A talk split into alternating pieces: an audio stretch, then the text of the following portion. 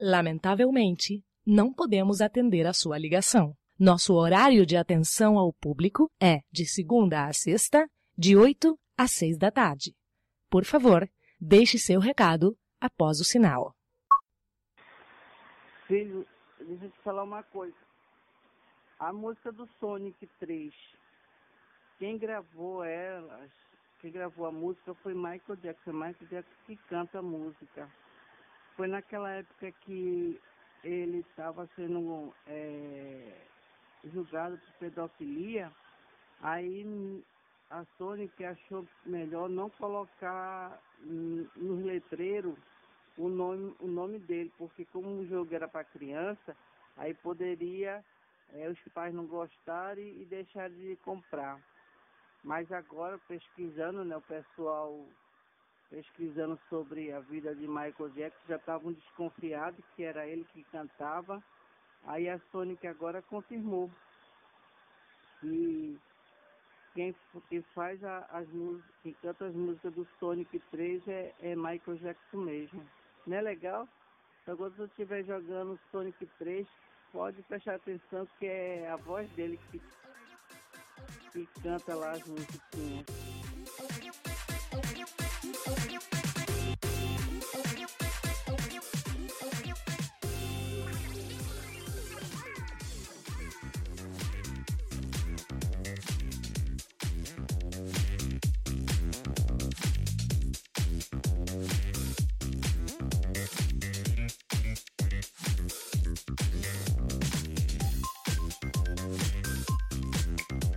Olá pessoal, tudo bem? Aqui quem fala é o Thunder e no nosso segundo Classic Cast irei falar sobre a novela do Mike No. 9, o fim do barulho dos controles do PS4, Super Meat Boy finalmente chegando ao console Wii U, Project X removido da eShop, nova wave de distribuição de Pokémon, a dependência da Nintendo em relação a Miyamoto, filme do Shinobi e a declaração do atual presidente da Nintendo, Tatsumiki Mishima, sobre o novo console da empresa. Vamos lá!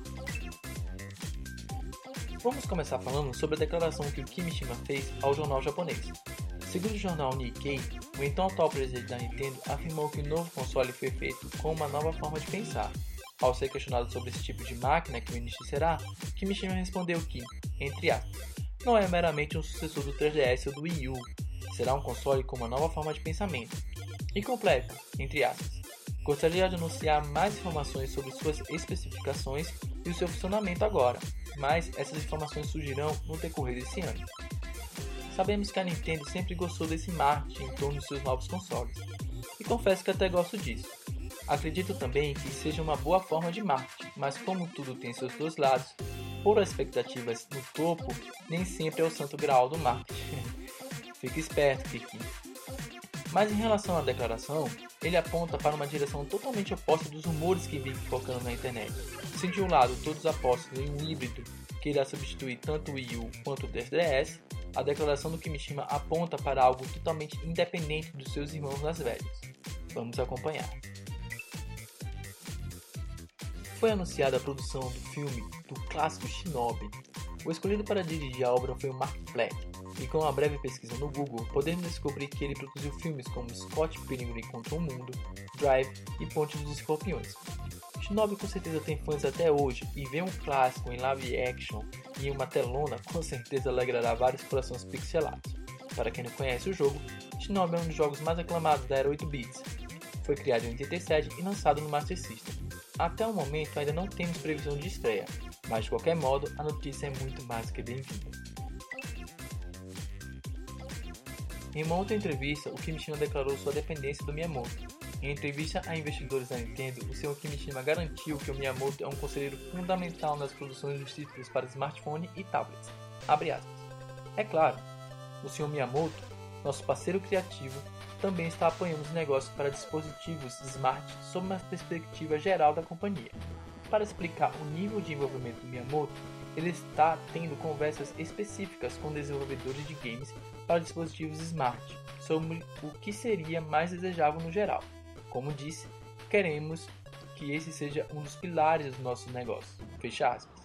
Será que a mão de Midas do Miyamoto ainda está a todo vapor? Super Meat Boy será lançado para o Wii U, finalmente, depois de tantos anos, a carne mais sangrenta de todo o mundo dos games estará disponível na eShop do Wii U.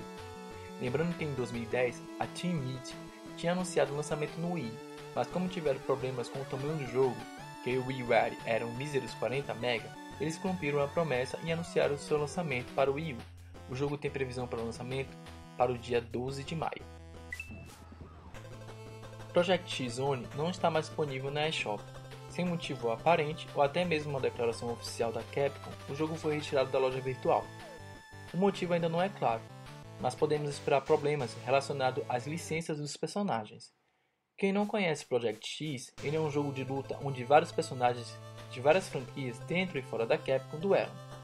Se for o mesmo caso de licenças de personagens, não é a primeira vez que a Capcom passa por isso. O jogo Tatsunoko vs Capcom, exclusivo da série Versus para o Wii, foi retirado das prateleiras sem aviso prévio, e quando foram atrás do porquê, a empresa alegou que a licença dos personagens da Tatsunoko expiraram. Bom, mais uma vez a Capcom deixa os seus fãs a ver navios. Saudades consideração. Botões do controle do PS4 começam a ranger com o tempo. Após várias horas de jogo, os triggers e os stickers analógicos do controle DualShock 4 podem começar a ranger. A boa notícia é que a Sony está ciente do problema e resolveu em novos modelos. Um usuário do Reddit percebeu que os controles mais recentes têm um sistema que evita esse range, um problema que parece bobo, mas que com o tempo pode se tornar bem irritante. Esse mesmo usuário informou que dá para descobrir se seu controle já consta com essa melhoria. Basta verificar a parte de trás do controle e procurar o código de barras. Se terminar com a letra A, pode ficar tranquilo, seu controle não irá ranger. Nova wave de Pokémon lendários XY e Horas. Como parte da comemoração do 20 aniversário da série Pokémon, a companhia liberou essa semana o lendário Zygarde. Para obter ele, basta você ligar a versão Pokémon que você possui e pegá-lo através do Mystery Gift, escolhendo o modo Wi-Fi. Outros pokémons que irão chegar nesse estilo são o Chernas e o Veltal, ambos Shines. Então anota aí, Zygarde já está disponível para pegar até o dia 8, depois o Chernas entre os dias 11 e 17, e por último, o Veltal, que fica disponível do dia 20 até o dia 26. Outros pokémons também serão distribuídos, como Darkrai, mas esse será distribuído somente nas lojas físicas dos Estados Unidos. A companhia também começou a enviar os códigos dos três pássaros lendários, Articuno, Zapdos e Moltres, por e-mail, então fique atento. Vale lembrar também que nesse caso dos pássaros lendários, você pode cadastrar dois e-mails para receber dois promo codes para baixar tanto na versão XY quanto Horas. Fica a dica. A novela do Mighty No. 9 parece que está chegando ao fim. A Compat pretende disponibilizar o jogo no dia 24 de julho desse ano, produtor Kenji divulgou uma mensagem aos fãs pedindo desculpas pelo atraso e assegura que a versão final do jogo já está pronta. O jogo será disponibilizado para compra em todas as plataformas atuais: PS3, 4, Vita, Wii U 3DS, One, 360 e PC. Vamos ver se agora vai. E para finalizar, eu vou dar uma dica de animação: a abertura do Super Smash Bros. Melee, bem produzido e super bacana. Vale a pena dar uma olhada. O link vai estar nas notas desse episódio.